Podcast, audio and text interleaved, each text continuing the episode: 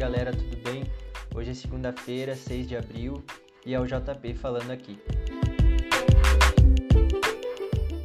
E hoje nós vamos falar sobre Gênesis 7, que é o capítulo que narra o evento do dilúvio, esse evento que é muito importante no, no livro de Gênesis. Então ele começa com Deus pedindo para Noé construir a arca, falando para ele separar os animais, explicando para ele que iria chover 40 dias e 40 noites e tal. E também mostra o, isso acontecendo, né? Mostra esse processo todo do dilúvio acontecendo, a terra sendo consumida pela água, até que chega no momento em que Deus ele termina, né, com o dilúvio. Então, se você já leu, vamos começar, mas se você não leu ainda, pause esse episódio, leia Gênesis 7 e volte para cá, beleza?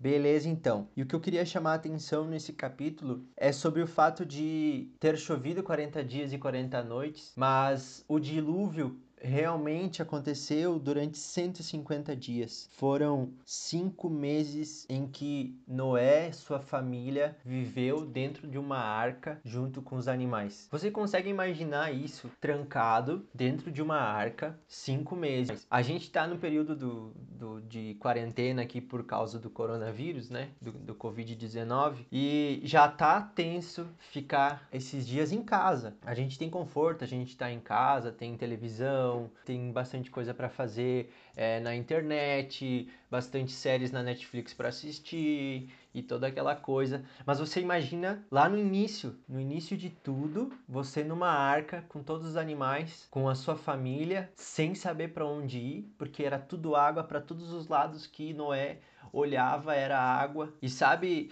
muitas vezes nós nessa situação que nós estamos passando hoje, a gente fica sem esperança, a gente fica sem saber o que fazer. E eu fico pensando na fé que Noé teve em Deus, sabe? De, de confiar, sabe, em que, que Deus estava cuidando dele, que Deus estava cuidando da família dele, de que Deus faria algo novo através da vida dele. E isso que é o mais massa desse capítulo, é porque Noé talvez não tinha noção ainda do que Deus faria através dele, porque nós todos somos descendentes de Noé e da sua família. Porque Noé foi a única pessoa, Noé e a sua família foram as únicas pessoas que permaneceram nessa terra. Então, tudo, toda a humanidade, todo homem e toda mulher vem a partir de Noé. É claro que Noé é descendente de Adão, mas Deus só salvou Noé e sua família. Então, nós somos descendentes de Noé. É algo gigante gigante, porque toda a população do mundo hoje existe por causa de Noé. Porque Noé não desistiu. Você pensa, já pensou se Noé tivesse desistido durante esses cinco meses que ele ficou na arca? Já pensou, ah, eu não aguento mais, vou me jogar aqui nesse mar aqui e já era. Mas Deus sabia que Noé era um homem justo, Deus sabia que Noé tinha fé, tinha esperança. E eu acho que a mensagem que esse capítulo pode trazer para nós nessa atual situação que nós estamos vivendo é isso: é que a gente não sabe para onde a gente está indo, a gente não sabe qual vai ser o rumo. A gente pode até olhar a rua, pode até olhar os prédios ao nosso lado, pode olhar a nossa televisão, mas eu acho que a gente tá num mar sem nada, a gente não sabe para onde a gente tá indo. A gente tá num mar, no meio de um mar, numa imensidão de água, sem saber o que fazer. Mas vai chegar um momento em que Deus ele vai olhar para nós, vai se lembrar de nós e ele vai fazer algo grandioso através de nós, porque nós permanecemos nele. Nós não desistimos de ter fé no nosso Deus.